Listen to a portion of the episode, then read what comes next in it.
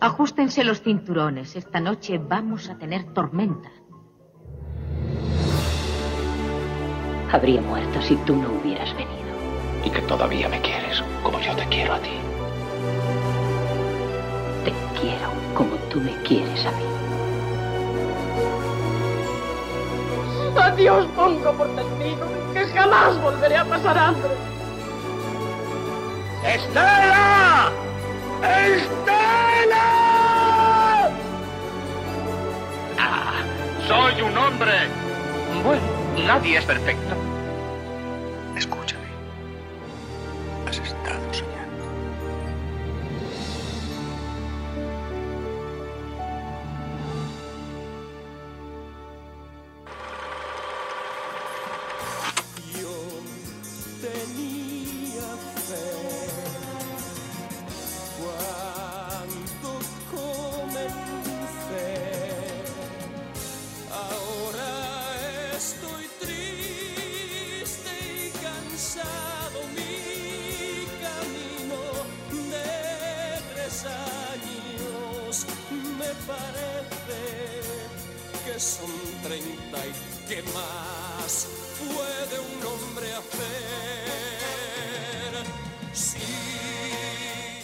Pues ha ocurrido, hemos empezado un, episodio de este podcast con Camilo Sexto. He, conseguido uno de mis objetivos en la vida. Eh, qué magnífica canción, Getsemaní, eh, de esa banda sonora de, de Jesucristo Superstar. Y no es casualidad que empecemos con Jesucristo Superstar porque eh, eh, este podcast, ya saben, está saliendo hoy que es Viernes de Dolores, para que lo esté escuchando el mismo día que sale, y viene la Semana Santa. Y claro, siendo un podcast sobre cine y sobre cine clásico en concreto, pues no podíamos dejar pasar la oportunidad de hablar sobre el cine que vemos en Semana Santa.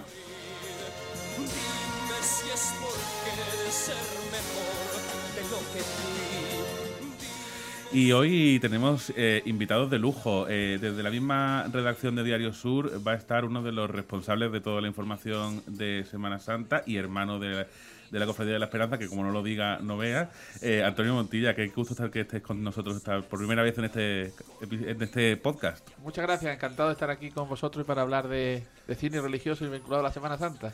Y bueno, y no podíamos hablar de, de Semana Santa en Málaga si no tuviéramos a- al sacerdote que más gente conoce en esta ciudad probablemente, el Rafael Pérez Fallarés. Qué orgullo que estés aquí con nosotros hoy. Para mí me da, a mí me da mucha alegría llegar a, con- a estar con vosotros y llegar a mucha gente a través también de este podcast. Pues bueno, vamos a hablar un poquito de todo el cine clásico, alguna cosa más moderna también, que de- sobre cine de Semana Santa, pero es verdad que pasan y pasan los años y, vemos que siempre eh, las mismas las cadenas siguen poniendo las mismas películas y además con un éxito de mm, notable de, en cuanto a la, a la audiencia, ¿no? Entonces os pregunto, empezad el que queráis, ¿por qué, ¿por qué a la gente le encanta tanto ver las mismas películas todos los años? Yo creo que por dos cosas, ¿no? Primero, porque son buenas películas y las buenas películas siempre gusta verlas, incluso no tiene por qué ser en Semana Santa, sino que puede ser en otro momento. Digo las de temática, vamos a decir, más vinculadas al ámbito religioso. Y después, porque también yo creo que la gente eh, aprende cada vez que ve estas películas, pues aprende, actualiza, porque son películas donde, además de, de contar, la mayoría de ellas vinculadas todos a la, a la vida de, de Jesús, de sus apóstoles, de la Virgen, etcétera, de los personajes que conforman eh, la pasión, muerte y resurrección de Jesucristo, también son clases de historia. De, historia, de historia de aquella época, ¿no? Del, del siglo I, de, de nuestra era, de- del, con- del contexto político, social, económico que se vivía y yo creo que pues a la gente, las nuevas generaciones que pueden descubrir esas películas porque se los ponen sus padres, sus abuelos y yo creo que esas son las razones que explican, ¿no? Que es buen cine y que además tiene una función también didáctica, más allá de la propiamente religiosa, que también la tiene, pero que también tiene otros ámbitos que yo creo que esos elementos son importantes. Pero hay otro elemento, Antonio, que yo creo que influye y es que no hay nuevo cine religioso. También es cierto. Es decir, eh, las producciones religiosas mm, tuvieron su mm, punto álgido en Hollywood, en, en algunas de las películas famosas, Los Diez Mandamientos, Ben Hur, etc- etcétera. Años 50 y 60, ¿no? Quizás esa es la época gloriosa. Ha habido un punto ahí de inflexión con la Pasión de Cristo de Mel Gibson, pero poco más. Es decir, los que nos movemos en el mundo de la cultura y del arte sabemos la- de la dificultad objetiva de poder conseguir colocar eh, películas, primero, que, a- que al gran público le guste por ese orden.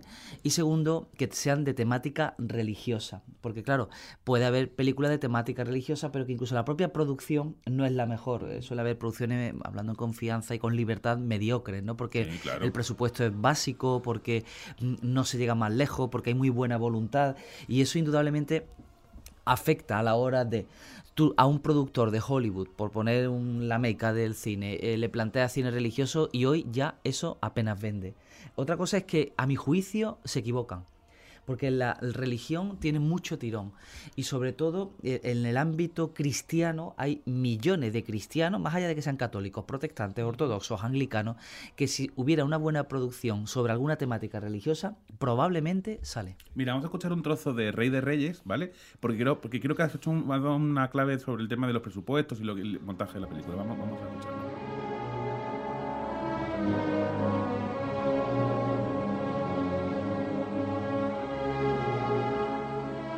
Jesús, ya bautizado, al regreso del Jordán se fue a las montañas. Y con el bautismo vino a él el Espíritu Santo. Que decía, eh, estamos escuchando, eh, nos hemos sonreído los tres, la gente no nos ve porque hemos escuchado la, la banda sonora de Rey de Reyes y nos han venido yo creo que un montón de recuerdos a la cabeza, pero decía precisamente que ese cine de Hollywood de los 50 y 60, Antonio, tú también conoces mucho el tema del cine, es un cine que gastaba mucho en producción, Claro. Eran macroproducciones que ahora son, ahora no se gasta el dinero en ese tipo de películas, es más, las películas religiosas que hay ahora son películas como muy eh, en los márgenes, ¿no? Películas minimalistas, ¿no? Yo ahora, por ejemplo, eh, creo que este año se estrena una nueva de Terrence Malick sobre Cristo, que Terrence Malick es un director en fin, que no, no suele contar con mucho presupuesto, pero es un buen director, ¿no? Entonces, claro, eso es lo que ha cambiado un poco, precisamente. Sí, no, no. eh, creo que esa clave que ha dado Rafael Pérez Peñalver es esta la redundancia es clave, ¿no? Del hecho de que no se hace ese cine también y por lo tanto no, no se pueden añadir nuevos eh, nueva oferta, ¿no? Y Mm. quizás por eso, por esa apuesta, ¿no? Por, quizás también por esto eh, cierto eh, laicidad de la propia sociedad que parece que se ve como mal hacer una película religiosa en la que pudieran estar grandes actores o grandes actrices como ocurría en los años 50 y 60 con esas grandes producciones de los estudios, ¿no? Yo son muchos elementos, ¿no? Los propios, las propias productoras que no, porque temática hay, ¿eh? Que yo Sí, creo que, claro. que temática para abordar eh, eh, cine religioso desde distintas perspectivas hay más que suficiente para hacer grandes películas y grandes producciones eh, eh, actualmente o actualizar algunas, ¿no? Eh, hemos visto algunos intentos, ¿no? Se, se hizo una versión de Ben Hur, ¿no? Últimamente, ¿no? Uf, pero fue un fracaso pero, absoluto. pero claro, porque quizás no hay una eh, apuesta, una decidida ¿no? en ese sentido por hacer eh, de medios, medios económicos fundamentalmente, porque medios técnicos hoy son mucho mejores que los medios técnicos que podría haber en los años 50 o años 60 para hacer grandes producciones. Sí, lo que pasa es que a lo Y mejor después- imitar una multitud eh, técnicamente no queda tan bonito como la multitud en sí misma Claro, que había, por ejemplo, en Rey de Reyes. Claro, ¿no? eh, eh, cuando se, tiraba de las personas físicas y no de las personas virtuales, ¿no? Como se puede hacer ahora. con- Pero es que yo reitero, es que no interesa el cine religioso a priori. Es decir, tú le haces un planteamiento de un guion religioso y a, pri- a priori no. Pero yo estoy convencido que funcionaría. Eso sí, bien hecho, con buenos directores como tú planteabas. Sí, pero por eso que yo creo que hay donde está el problema es en eso, en, la- en las grandes eh, em, productoras que no quieren no quieren hacerlo o los o propios directores que no quieren embarcarse, o lo- digo los grandes los- Sí. o los grandes actores, las grandes actrices que no se pueden no se quieren a lo mejor involucrar en este tipo de de, De todas maneras, de, proyectos, ¿no? Pensar que siempre. Pasa que hace unos años, hace unos años, sobre todo con la época, de, no ya tanto 40 y 50, incluso más adelante, los grandes directores querían hacer siempre su película religiosa, ¿no? Y yo quiero pro- pro- aprovechar para poner un trozo de la que es mi favorita, eh, que es el Evangelio según San Mateo de Pasolini, aprovechando además que eh, se cumple el centenario de- del nacimiento de, de Pasolini. Vamos a ponerla porque José, hijo de David, no tenga recelo en recibir en tu casa a María, tu esposa, porque lo que ha concebido es obra del Espíritu Santo. Dará luz un hijo a quien pondrás por nombre Jesús, porque salvará de los pecados a su pueblo. Esto, la película de Pasolini, la que, los que la habéis visto sabéis que es una película más minimalista, por ejemplo, pero yo creo que al final, por eso decía que una cosa es la parte técnica, hacer película gigante, pero también yo creo que es importante, y eso, sobre todo Rafael quizás nos lo puede explicar mejor, al final trasladar el mensaje de manera correcta, porque no vale de nada tampoco un despliegue técnico si el mensaje, ¿no? O lo que o la esencia no está bien contada. Yo, yo, yo diferencio, fíjate, entre el cine eh, católico mm. y el cine de inspiración cristiana. Ah, ¿Cuál es la diferencia? pues, yo diferencio porque el cine eh, católico o cristiano, vamos a mm. dejarlo en cristiano para ser incluso más general, debería obedecer un poco a esa premisa que tú planteas, es decir, que sea fiel al mensaje. Vale, te lo compro y lo acepto. Y no solo lo acepto y lo compro, sino que creo que puede ser incluso un elemento em, evangelizador, si utilizáramos palabras técnicas más propias. Pero creo que el arte, que es lo que le pasa a Pasolini, el, arte del cine, tiene unas variantes mm, que a mi juicio son extraordinarias para entrar en diálogo con la fe y la cultura, con el planteamiento incluso del propio director, del propio guionista, no tanto de la propia productora, que entiendo que ahí lo que maneja es el dinero, pero sí de aquellas personas que en un momento determinado reflexionan sobre el hecho religioso a su manera. A nadie se nos escapa que la, la línea política de Pasolini, tampoco su versión de ese Cristo de una manera muy concreta cuando lo visualizamos, sencilla, minimalista, obrero, en fin. y Pasolini, para los que los espectadores no lo sepan, tenía tres características que la más lo definía durante Dice, soy homosexual, católico y comunista, ¿no? Eran las tres Maravilloso, es, es, su versión del Evangelio. Claro, eso no, a lo mejor no va a estar con el Nilostan del Vaticano, ¿vale? Te lo compro, pero sí va a ser una propuesta para pensar conjuntamente, igual que hay libros que reflexionan sobre el hecho o la figura de Jesús de Nazaret, hay películas que pueden ofrecernos puntos de vista. Por eso digo yo que diferencio entre el cine cristiano, que tú digas esto, pues bueno, eh, se acerca a la ortodoxia, y el cine que, aunque es de inspiración cristiana, hace una propuesta, véase también la última tentación de Cristo. Ahora, hablaremos, de, la de, Cristo. Hace una propuesta concreta, discutible, eh, que nos permite incluso hablar y profundizar. Yo también creo que muchas veces, eh, en eso que, decía Rafa, de muchas veces también están los ciertos miedos, ¿no? A esta sociedad muchas veces tan crispada, tan polarizada, el hecho de que eh, hay una aproximación como esa que puede hacer Pasolini o que puede hacer eso que ha llamado también Rafa, las películas de inspiración cristiana, que eso pueda generar ciertos debates en ciertamente determinados sectores muy conservadores en, la moral, en la, en, la, religión, pueda generar un, unas críticas feroces, unos ataques, puede llevar incluso a que eh, frene también un poco ese desarrollo Totalmente. a día de hoy del, del, del de las películas de carácter religioso, ¿no? Porque, por ejemplo, antes hablábamos de que se hacen pequeñas producciones, ¿no? Yo recuerdo, por ejemplo, que se han hecho algunas por, de algunos papas, ¿no? De Juan XXIII, de, de, de, Pío, Pío XII, ¿no? Es decir, de, de, algunos santos de la Iglesia Católica, las ha emitido televisiones como 13. Falta, por cierto, falta la, gran película de Juan Pablo II, por ejemplo, ¿no? Por ejemplo, eh, eh, es que iba ahí porque, por ejemplo, he visto que eso ha hecho algo la, televisión italiana, por ejemplo, la RAI, que en España la ha emitido 13 televisión, algunas de este tipo de películas, que sí, que tienen buenas voluntades, que, eh, pero falta ahí lo que hablamos antes, los medios, la producción, eh, esa cierta visión, también con cierto espíritu crítico también se puede introducir ese cierto espíritu. Falta el elemento de producto. Claro. De comer, de comer, de eh, que la gente sea atractiva. La penetración en la industria. Es decir, porque cuando hay una persona eh, cristiana que tiene buena voluntad, a lo mejor tira de, pues, incluso de fondos de inversión católicos, que no digo que no sean económicamente potentes, que vale, de acuerdo, pero lo que dice Antonio, se topa si pretende de alguna forma aprovechar la ola del aplauso católico, se topa con la ortodoxia. Es mucho más arriesgado como director católico, guionista católico, plantearte una película católica que esté en la vanguardia o que se encuentre un poco en la periferia o que se sitúe en la frontera, porque claro, ¿qué, público objetivo hay? Tienes que tirar o bien de actores muy potentes o de una producción muy formidable que, de alguna forma avale tu propuesta cinematográfica. Mm. Yo quiero, quiero, ahora preguntaros cuál, es, cuál creéis que es para vosotros la más fiel, ¿vale? Pero para ello vamos a escuchar la que para mí creo, desde, el punto de vista de, la, de la mía, me parece especialmente mm, conmovedora, que es eh, La Pasión de Mel Gibson.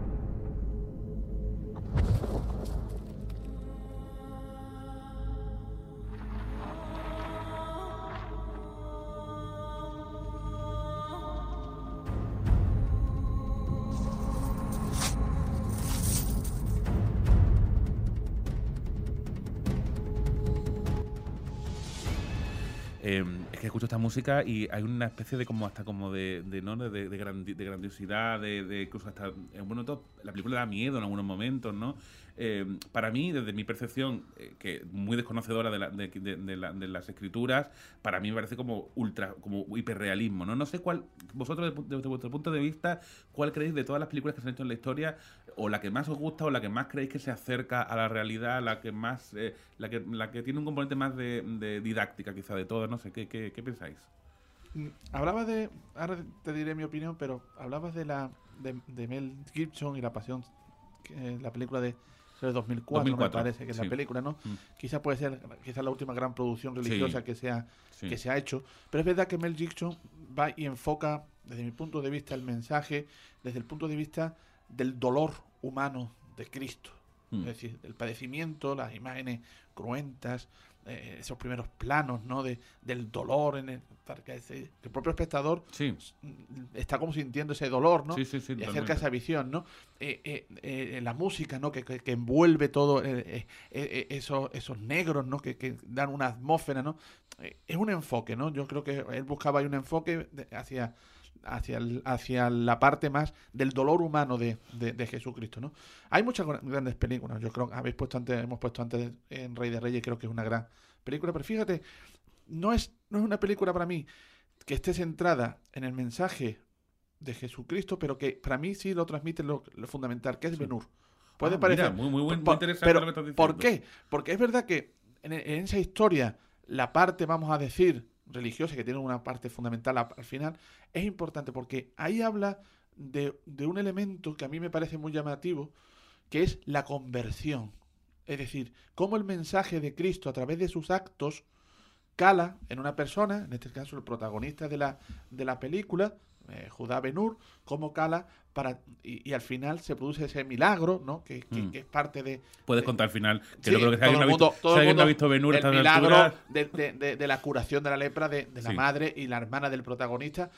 Pero como hay tres, cuatro momentos en la película donde aparece la figura de Jesús y, y tiene su importancia, y cómo ese mensaje que, que transmite, que a, a- por lo menos a mí siempre me lo ha, me ha llamado, ese mensaje de Cristo de ven y acércate a mí, conviértete, Mm. ¿no? Y yo creo que ahí ese mensaje lo transmite muy bien. A mí siempre me, me emociona es cuando ves esa película, ese momento, ¿no? El de cómo empiezan a creer en la figura, como eh, hay ese profeta, ¿no? Ese Baltasar, ¿no? Sí. Que no emula al, al rey mago, eh, que intenta convencer a Judá a lo largo de, de la película de que lo siga y no lo sigue hasta que al final termina siguiendo el mensaje de Cristo, que al final es un poco el mensaje magnífica cristiano, ¿no? película de William Wyler, y además con, con un elemento ven y sígueme, ¿no? Que es lo que dice que, la... que como, como, como, como persona que me gusta mucho el cine, tiene luego esos elementos que han marcado históricamente el cine del futuro. Por ejemplo, la carrera de. de- Bueno, eso- eh, cualquier carrera que se ve hoy en día es, son planos copiados literalmente Ah, de Ben que tiene la parte, eh,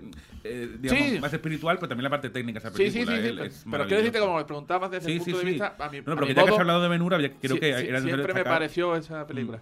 Eh. Hay, no, hay, yo creo que hay grandes películas que sí, a tu pregunta, que son fieles al mensaje del Evangelio. Mm, Volviendo a lo que acaba de decir Antonio, incluso con un mensaje que se recupera de forma, digamos, original, a través de un personaje secundario y tal. ¿vale?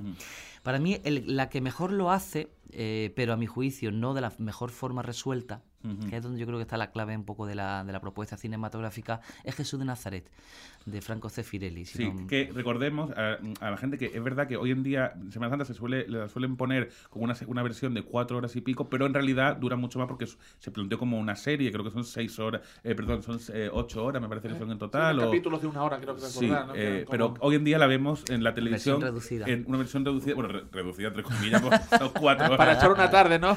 Para echar una tarde. Eh, sí, te, te- perdón, que te, No, te- he no, interrumpido, Rafa. es- no es así. Yo me acuerdo, de hecho, incluso cuando lo pusieron en mi pueblo, en Puente Genia, en el cine, que lo pusieron en dos partes, porque la película era, in- vamos, eso no había quien aguantara tanto tiempo. Entonces yo creo que la que mejor recoge de alguna, a mi juicio, Mm. recoge un poco la historia de Jesús, el Nazareno, en la- esta película. Ahora bien, ¿Pero por qué? ¿Por qué razón? Porque, porque es la que entra en más detalles, porque es la que empieza desde el nacimiento hasta la Mm. resurrección, por la que tiene recoge más pasajes. Tú quieres hacerte una aproximación a la figura de Jesús el Nazar- de Nazaret y te puede acercar a través de Jesús de Nazaret. Ahora Mm. bien, resuelta, a mi juicio, eh, con una estética mucho más eh, actual, que yo creo que ahí se ha quedado parado en el tiempo, eh, La Pasión de, de Mel Gibson, aunque tiene un riesgo esa película.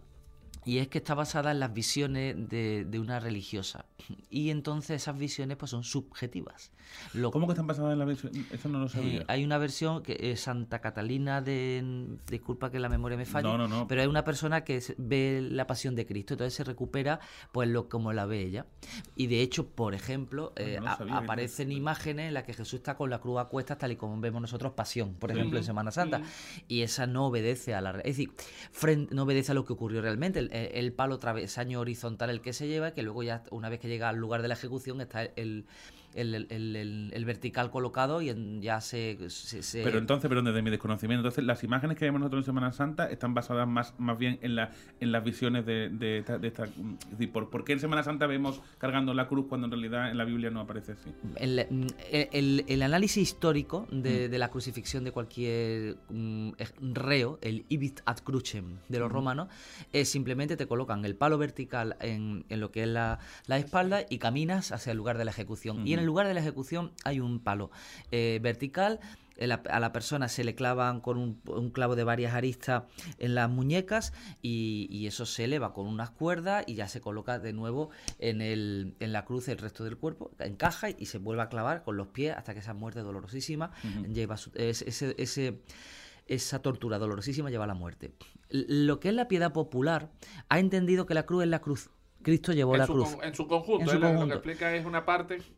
Y eso es lo que esta señora, eh, cuando tiene su visión, pues recoge. Y Mel Gibson lo recoge, es decir, recoge la cruz como la cruz. Ah, qué interesante, no sabía todo eso. O- otro elemento añadido que tampoco parece ser que está, el paño de la Verónica. Es decir, nosotros, eso es de la piedad popular, de, de los Vía Crucis, pero realmente en la Sagrada Escritura no aparece el paño de la Verónica. Y en Mel Gibson sí aparece el paño de la Verónica. Es decir, hay una serie de elementos de un hiperrealismo que nos acerca realmente a lo que ocurrió, porque realmente es un, como nunca mejor dicho, es un Cristo, es de, de sangre y de dolor y todo, y está muy bien conseguido. Creo que hay un salto que a mí particularmente me sorprende que la gente no, no lo rechace.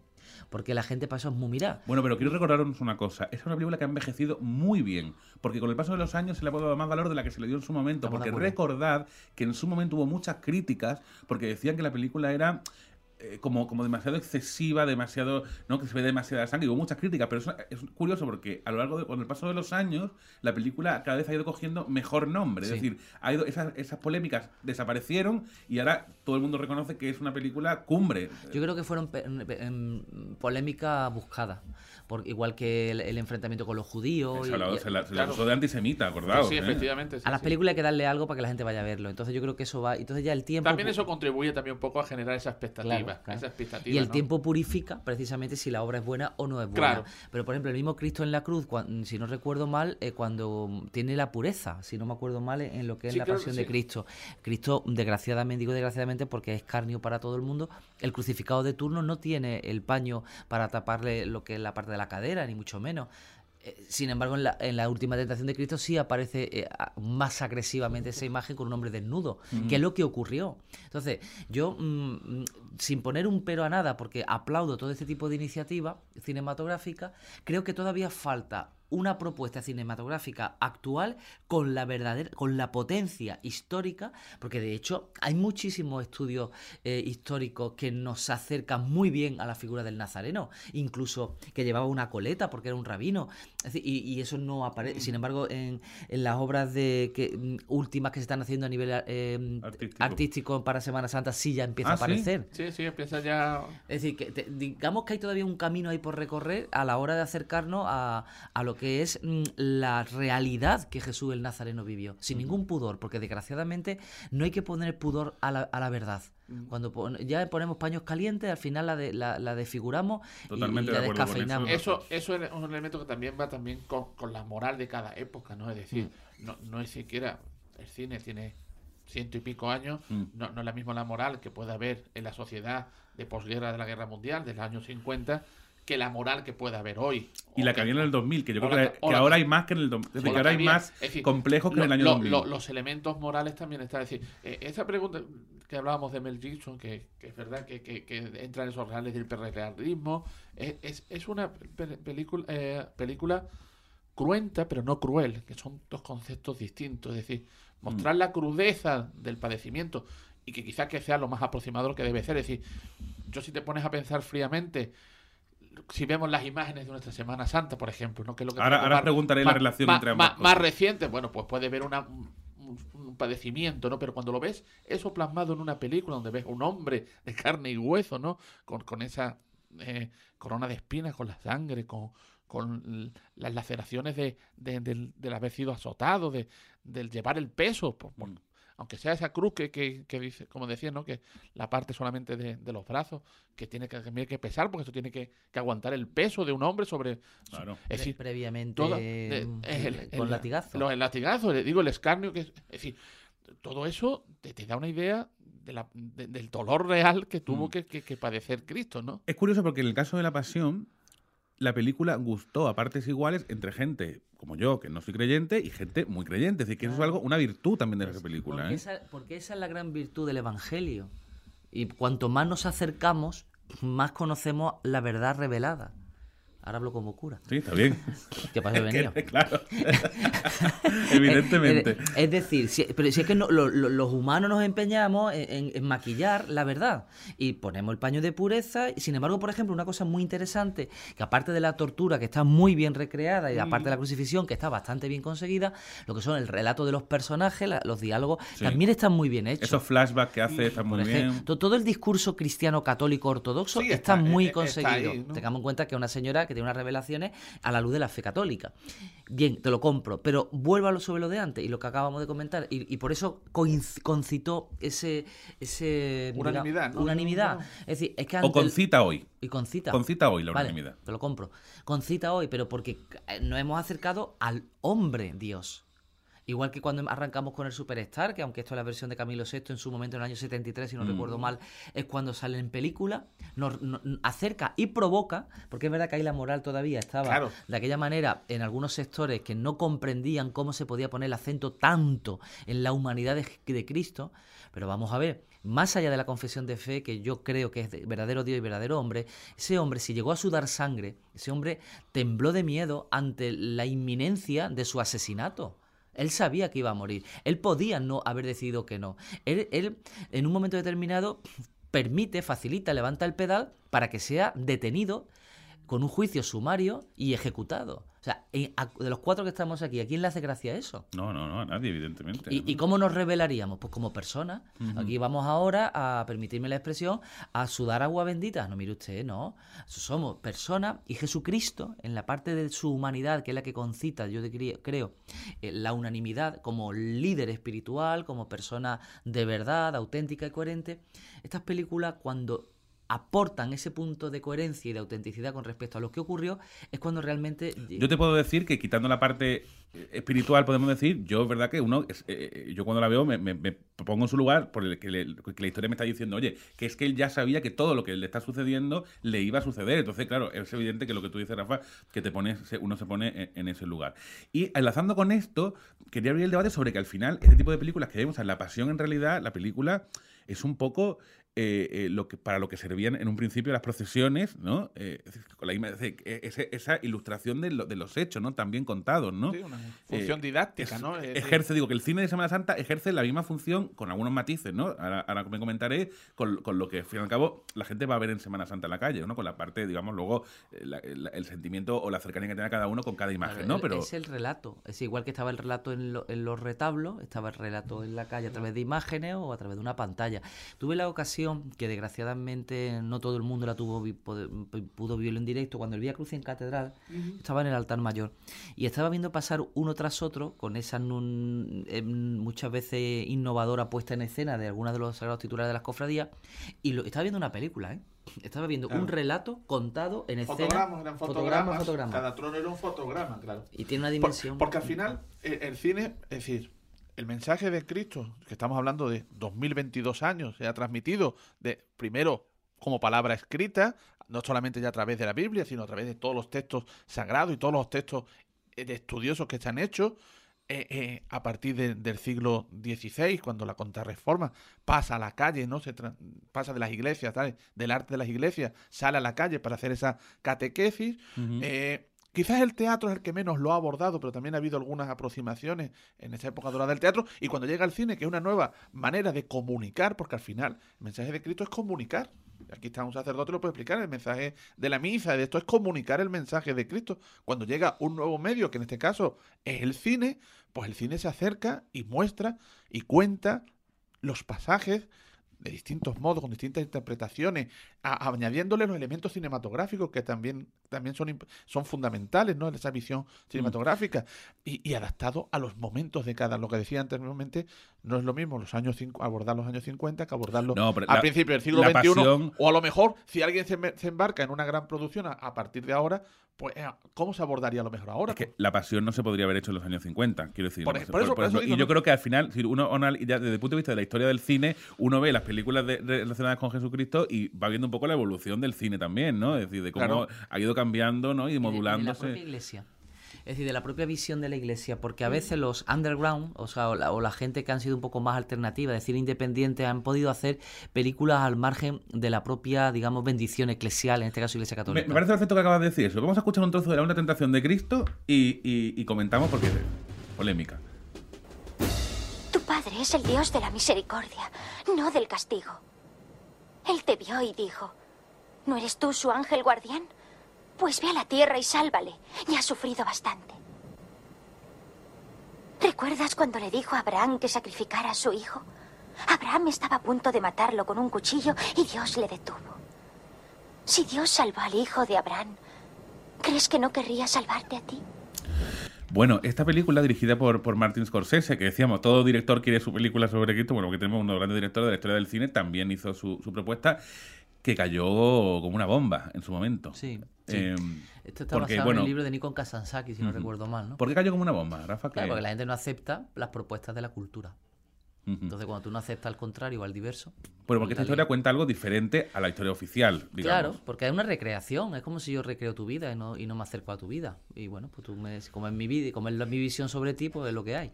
Y es lo que pasa con Nico Kazansaki. Le pasa también a Saramago. O sea, yo todavía estoy esperando que, a- que a algún director se le ocurra la, pensar en Saramago, la del Evangelio según Jesucristo de Saramago. Eso es otro pelotazo cinematográfico y otra, otro planteamiento que en principio no tendría el Neil Ostam de la iglesia. Ahora bien, lo que decía antes, y si quieres ahora volvemos sobre la última tentación de Cristo, lo que yo decía antes es verdad, es decir, ha habido un posicionamiento, incluso la propia conferencia episcopal tiene un departamento de cine, en el propio Festival de Cine de Málaga, la Iglesia Católica da el premio Signis, y si hacemos un análisis de las películas premiadas, mm, vamos, no te voy a decir que no sean ortodoxas, pero que so- sorprenderían a más de uno por la propia eh, propuesta que hacen. Dicho con otras palabras, ha habido dentro de la concepción eclesial y la visión eclesial en términos generales y oficiales una aceptación mayor de las propuestas, eh, en este caso de cine religioso. Dicho lo cual, hay que diferenciar lo que dije al principio, entre lo que es una propuesta de una película cristiana, que en principio, como lo de Madre Petra, se acerca un poco a la, a la vida de la señora esta, de esta religiosa que es beata o santa, que ella es religiosa que está en los altares, y otra cosa es la visión de Nikon Kazansaki o de este hombre en la última tentación de Cristo que en un momento determinado hace un planteamiento y una figuración. Cuéntalo, sobre- cuéntalo, por si alguien no, no, la- no se acuerda un poco qué es lo que sucede Va, en, si- en la tentación. Hace tiempo que, no la, que, la, que la vi, pues la, la- la he visto, lo Mm. confieso. Hace profundizar en, en las dudas, en Eh, las claro. dudas y en, la- en los conflictos. Básicamente que los que se iba con Magdalena, ¿no? Claro, los no recuerdo conflictos, los conflictos interiores y quizá en esa parte Que esa pobre más- también la cayó la del más pulpo humana, en el cine. ¿no? Más humana también, quizá con, un planteamiento, vamos a decir, todo es legítimo, ¿no? Pero quiero decir, un planteamiento que puede ser entendible en el sentido de que es una pro- propuesta cinematográfica de acercarse a un aspecto, ¿no? Que es eh, eh, el aspecto personal, ¿no? De que quizás sobre el que menos conocemos de la figura de Jesús, ¿no? Eh, digo a través de los textos sagrados. La- la- es una aproximación y es cine. Esto no, no pone en duda Una aproximación personal. Antonio, Claro, claro, sí, sí, digo, porque a mí, me, a mí me da igual que sea cinematográfico. claro, y cinematográfico. Y a mí, como cultura cinematográfica, yo la acepto. O sea, Mm. yo, yo es que acepto lo- las propuestas que me hacen. No las comparto. Es decir, yo veo lo de este señor y digo. este- Porque ese debate un poco entre, entre su papel para lo que está llamado, ¿no? Y el amor de María Magdalena, ¿no? El amor ca- Sí, sí, carnal, sí, decir, que- el- de pareja, vamos. Claro. Que es que esa es la segunda parte, lo he hecho ahí de refilón, la que, la que María Magdalena ha ¿verdad? tenido que aguantar en el mundo del, del cine. Esta pobre, porque esta señora que, que era vecina de Jesús, que vivía en Magdala, que, que eran amigos, que se querrían. Y ahora ya, claro, hay que darle el punto romántico, el punto morboso. Si no se comprende que hay una amistad entre un hombre y una mujer sana, ¿por qué tiene que terminar todo en la cama? Pues nada, nos empeñamos en eso y, y lo recreamos en el cine. Repito, respetaría una propuesta cinematográfica de esa índole porque no puedo dejar de respetar la diversidad de pensamiento, de filosofía y de visiones. No la comparto. Pero es donde yo digo que hay que tener la mente abierta y el corazón permitirme la expresión, caliente, para poder descubrir las pasiones que se esconden y sobre todo los interrogantes que los directores o los guionistas presentan en las películas. ¿Qué ocurre? Que a veces está podrido de raíz. ¿Por qué? Porque lo que vende es el dinero, y lo que vende es la provocación, y lo que vende es la, polémica, que un poco se utiliza muchas veces para vender la película. ¿Y qué ocurre? Yo a, una propuesta como la de Nikon Kazansaki, si es honesta, la respeto y la escucho. Ahora, si lo que me estás poniendo es dinero por medio para vender la película y el amorío entre Jesús y Magdalena, no te lo aguanto, no te lo acepto. ¿Por qué? Porque ya está bien de prostituir el pensamiento, la cultura y el mundo de la libertad y la verdad. Sí, ahí- Es un debate que va más allá incluso de esto, ¿eh? Me parece No, interesante. ahí ¿eh? es lo que plantea, lo que plantea Rafael. Hay un debate muchas veces también donde están lo- los límites de la libertad de expresión a la hora de abordar un asunto tan delicado como es el de la religión. Y, y de cualquier Que se religión. lo cuente al Islam. de cualquier religión. Por eso digo que eh, eh, estamos aquí hablando del cine religioso que ha planteado y nos estamos centrando en la, en la visión del cine religioso católico y cristiano porque nosotros pertenecemos a una sociedad, una tradición cultural Sí. cristiana eh, y católica, pero el cine religioso también puede, tiene que abordar otros asuntos. Y lo- y lo La y lo tiene que o lo está abordando, pero que también se puede... Por ejemplo, Eh, no, el- la figura de Mahoma, por ejemplo, del Islam, la figura no de, está, no está de- bien. de Buda. no, no hay, una- no hay No, historias no, populares. por yo ahora mismo no recuerdo. En, Occidente no, pero No, hay, no, hay eh, producciones. supongo que habrá producciones en, en- sus ámbitos y también llevarán a estos debates. No sé si con la misma libertad que nosotros tenemos aquí o, o con menos libertad teniendo en cuenta la sociedad. Yo creo que también con menos, porque las sociedades son distintas, ¿no? Pero yo creo que, que- que también hay que aproximarse con... a- eh, desde todos los puntos de vista son respetables, pero siempre y cuando se haga con un respeto también a la figura, en este caso que abordamos, que es la figura de Jesús y todo lo que está alrededor de la figura de Jesús, hay que abordarlo con eh, pues abordar distintos puntos de vista, pero con respeto. Porque, Es un, debate, es un debate muy complicado, porque claro, Sí, al final pero- dices tú, pero ¿cuál es la línea? no Porque al final, si tú quieres, por ejemplo, eh, eh, la película de, de la de la de mm, eh, Brian, La vida, La vida de la vida de Brian. Brian, Con Monty Python. era- es una parodia en el fondo, Mm. es una parodia. Lo que pasa es que es una parodia, creo que está hecha con respeto. De- de- no sé qué pensáis, por ejemplo, de la vida de Brian. ¿Es- Sí, a mí- o- ¿Ofende al sentimiento religioso? Yo creo que no. La, la vida de Brian además tuvo una historia muy curiosa. Saltó de, la, de unos sketches de televisión a, a la, A la- a la gran pantalla. gran pantalla. Mm, ofende el que quiere y no el que, El que pu- el, no el que puede, no el que el quiere. que una cosa quiere, así, ¿no? eso, es al revés. El- a mí la vida de Brian me, me parece ya ridícula vista en el tiempo, aunque alguna plataforma... No ha envejecido bien. No, No, ha envejecido. no. En cuanto a términos humorísticos, no ha envejecido bien. No. No me hace- a mí no me hace A mí no mucha me hace gracia, la gracia de- El, el humor que, perdura en el tiempo es el humor bueno, es como el cine bueno, el que perdura en Mm. el tiempo es bueno. Y cuando ya el humor ha perdido, vamos a decir, esa gracia. Quizá la más que tiene la escena esa de cuando de, Ya lo- no. de, de la- de las excisiones de, los partidos, ¿no? Que un poco se ríen de cómo funciona la izquierda. Eso nos viene muy bien ahora para, para analizarlo políticamente. Hoy ¿no? en día, ¿no? Más- Pero más allá de esa escena, que es constantemente repetida, eh, la película es verdad que yo tengo la sensación de que en términos humorísticos no, no, no, no, envejeci- no, no, no es humor de este tiempo, ¿no? No. Yo creo que mm, hay un elemento, eh, vamos, porque estamos centrados en, incluso vamos, sin olvidar la parte cómica, por no salirnos del discurso que estamos planteando. Hay un elemento que es importante tener en cuenta y son en las propuestas cinematográficas que ya no estamos hablando a lo mejor de- del, que se presenta en la figura, en este caso de Jesús, de María, de, de Naz- la Madre o, o Magdalena, sino las propuestas que hay culturales en torno al hecho religioso, en este caso cristiano o musulmán o hebreo. Ahí hay un filón que ahí si tú decías, habrá películas, de Mahoma entiendo que habrá algunas películas, porque yo he visto alguna producción, muy flojita, dicho sea de paso, pero luego en el cine francés, por ejemplo, o el cine alemán, te hace planteamientos de película y de, y de en películas sobre el hecho religioso musulmán y cristiano o judai- judaico, juda- hebreo, que realmente son muy potentes. Si eso lo pasamos al elemento humor, con o sin los protagonistas del hecho religioso, yo creo que eso es de nuevo otra gran propuesta que, que hay que poner sobre la mesa. Porque yo creo que va más allá de, de ir a la fuente, sino de la reflexión y de cómo eso se ha ido conduciendo en el tiempo y las sociedades que tenemos hoy por hoy son fruto de esa configuración. Sí, sí, me parece que me parece un debate en ese sentido Sí, sí. y muy, muy interesante que yo creo que trasciende al cine, ¿eh? To- totalmente. Sí, no, estamos es un- hablando. es ¿eh? un debate de carácter social. ahí tenemos la- la- las revistas estas satíricas Satírica de... de Charlie, Sí, de Charlie Charlie Hebdo y- y lo que- Hebdo, y- ¿no? y Es lo que- decir, y lo que esto es un debate también donde entraba el elemento que antes hablábamos ¿no? de, de- de- de hasta dónde lleva la libertad de expresión o la libertad de creación también, que al final es lo que hablábamos, ¿no? Es decir, la libertad de la, la libertad De todas formas, per- permitidme, porque aquí voy a disentir un poco, quiero decir que creo que de todos los elementos que alguien puede sentir ofendido, creo que la religión en términos legales es la más protegida, porque hay- un- un- una cosa específicamente que habla del sentimiento religioso, cosa que eh, a otras, eh, digamos, eh, no sé, como grupos sociales o, o- o elementos no los protege tan directamente como esta, el sentimiento religioso. Porque yo creo que debería proteger a toda la diversidad, a todos los grupos y a todas las sensibilidades. Y en todas las sensibilidades los mismos criterios. Es decir, a mí no me vale que, permitidme la expresión, que pongan verde, iba a decir otra palabra, es que pongan verde a un cura y no puedan poner verde eh, a, yo qué sé, a, a un, a, un, a un musulmán, ¿vale? O sea, por el elemento religioso, pero no o la mujer, o un gay, hetero, un, un trans, me da igual. Hay que respetarnos todos, porque si no hay respeto, no hay reflexión. Y si no hay reflexión, no hay comprensión. Y si no hay comprensión, no hay ah, mm, integración. O sea, y ahora, el respeto pasa, yo, yo podemos pensar distinto, pero el respeto pasa por reírnos juntos.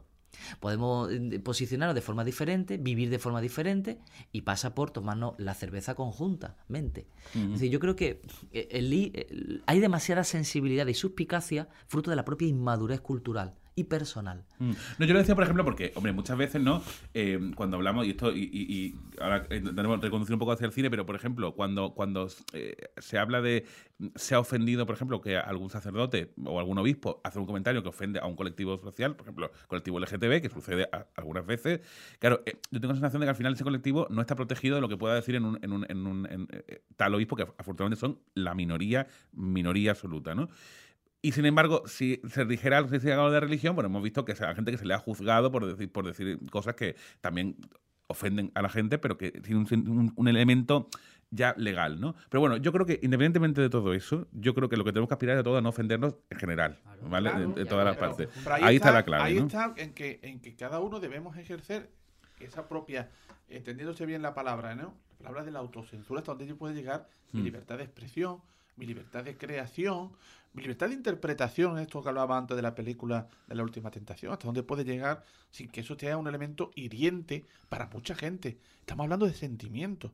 En este caso religioso, pero hay otros sentimientos. Sí, sí, sí. Sentimiento de pertenencia a una comunidad determinada, la comunidad LGTBI, por ejemplo, las propias mujeres, ¿no? En, el que- en Mm. la situación que se encuentran. Es decir, hay que proteger eso que hablaba antes Rafa de la diversidad, ¿no? Que en esa Mm. diversidad todos tengamos el espacio donde podamos hablar, expresarnos, pero a su vez convivir, no polarizarnos, que es lo que muchas veces se, se ve en estas cosas, ¿no?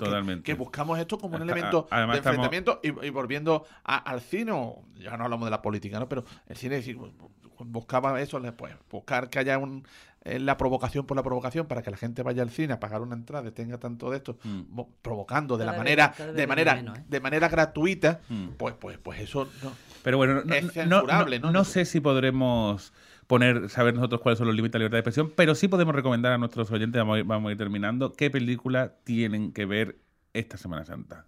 Antonio. Bueno, yo ya he dicho antes que a mí me gusta mucho, yo recomendaría que vieran Benur, que yo creo que siempre la pone, pero por, por, por mencionar otra, yo creo que, que Rey de Reyes y Los Diez Mandamientos, yo creo que son dos películas también muy recomendables para ver en estos días, que no hemos hablado de Los Diez Mandamientos, a mí me parece otra grandísima película. Cecilio de también Mil, ma- magnífico. Rafa, ¿qué película tiene que ver la Pues gente? esta permíteme que me salga del guion. Venga. Una, primero la que quieran. Yo creo Bueno, que hay que- que hay que es una saber- buena respuesta. Yo creo que hay que saber disfrutar de la, de la libertad a la hora de elegir pelis. Dos, mm, eh, je- la pasión de Cristo me parece que nos acerca de una manera intensa a lo que pasó Por cierto, hay rumores de que mm, se va a hacer la continuación con, con el... con Jim Caviezel. con- con- Jim Caviezel, el actor, ha dicho, no lo ha dicho Melissa, pero sí el actor, que están trabajando ya en la preproducción de la película. Ojalá, yo tengo muchas ganas, ¿eh? perdona que te No, interrumpa. no, que va, sí, bendito sea, este tipo de películas vienen, siempre vienen bien. Y luego ya un momento hippie, ¿no? Por aquello de que estamos en primavera, Jesucristo Superstar. Bueno, magnífica también, claro. Es una buena de una, es una buena ópera rock Mm. que bien escuchada eh, tiene un muy buen sonido y divertida, entendiendo como divertida como para pasar un buen rato. Pues yo voy a yo voy a también recomendar lógicamente una, a mí el Evangelio según San Mateo de, Pasolini, a mí me parece una, una magnífica, pero bueno, hay otras que no hemos hablado, como la historia más grande jamás contada, y que yo creo que es un poco menor en términos de calidad, pero bueno, que también puede ser que se la encuentren en alguna cadena haciendo zapping eh, en estos días. Y bueno, lo más importante, después de tres años, porque ha sido dos, pero en realidad tres, no puedo irme sin que eh, digáis algo de que vuelven, vuelven las procesiones, vuelve la Semana Santa a la calle. Qué alegría, ¿no? Vuelven los tronos a la calle. Es verdad que nos hemos quitado parte del mono ¿no? que teníamos con la procesión magna del mes de octubre y después con el Via Crucis que antes mencionaba eh, Rafa, ¿no? que vivimos en- al principio de la cuaresma, pero es verdad que queremos disfrutar de una Semana Santa en plenitud. Eh, el único enemigo este año va a ser el siempre enemigo de los cofrades, que es el tiempo. Pues mira, a- por ahora eh, los días más complicados, eh, final del lunes y principio del martes, pero esto va variando, estamos en primavera Sí. y esto va variando mucho, pero es verdad que fíjate el día que tenemos hoy En esta semana, y va sí. a ser, por lo menos el arranque va a ser bueno y esperemos que vaya mejorando y que las nubes se vayan yendo allá hasta el lunes de Pascua, ya que el lunes de Pascua, si tiene que llover más, que hace falta todavía un poquito más de agua, que llueva a partir del lunes ya de puede, ya con, Pascua. con todo, ya puede aguantar una semanita. Ya, más, ¿eh? La aguante, verdad. sí, Bueno, tú vas, tú vas a sacar a tu virgen, ¿no? sí, Imagino. yo sacaré a la Virgen y trabajaremos en el Diario Sur para informar de todo lo que pase en la... Y tú, 41 Rafa, muy cercano a todos, pero especialmente a, a, a Cristo de la Crucifixión, que es de tu Crucifixión por el buen pastor, prendimiento por divina pastora y dulce nombre por divina pastora. Por orden contrario, porque precisamente sale el primero dulce nombre, luego prendimiento el domingo de Ramos y crucifixión el lunes noche si el tiempo lo permite. Pues nada, nos veremos en las calles, eh, pero, pero también seguramente cuando lleguemos a casa cansados nos apetecerá ver alguna de estas películas que hemos comentado hoy. Muchas gracias a, a los dos, ha sido un interesantísimo debate sobre cine y más cosas. Eh, y nada, Rafa y Antonio, espero otra vez eh, para que me ha sido un placer tenerlos aquí en este, en este episodio de Rebobine, por favor. Y nosotros nos vamos, como no ser de otra manera, con lo que vamos a escuchar a partir de mañana en las calles.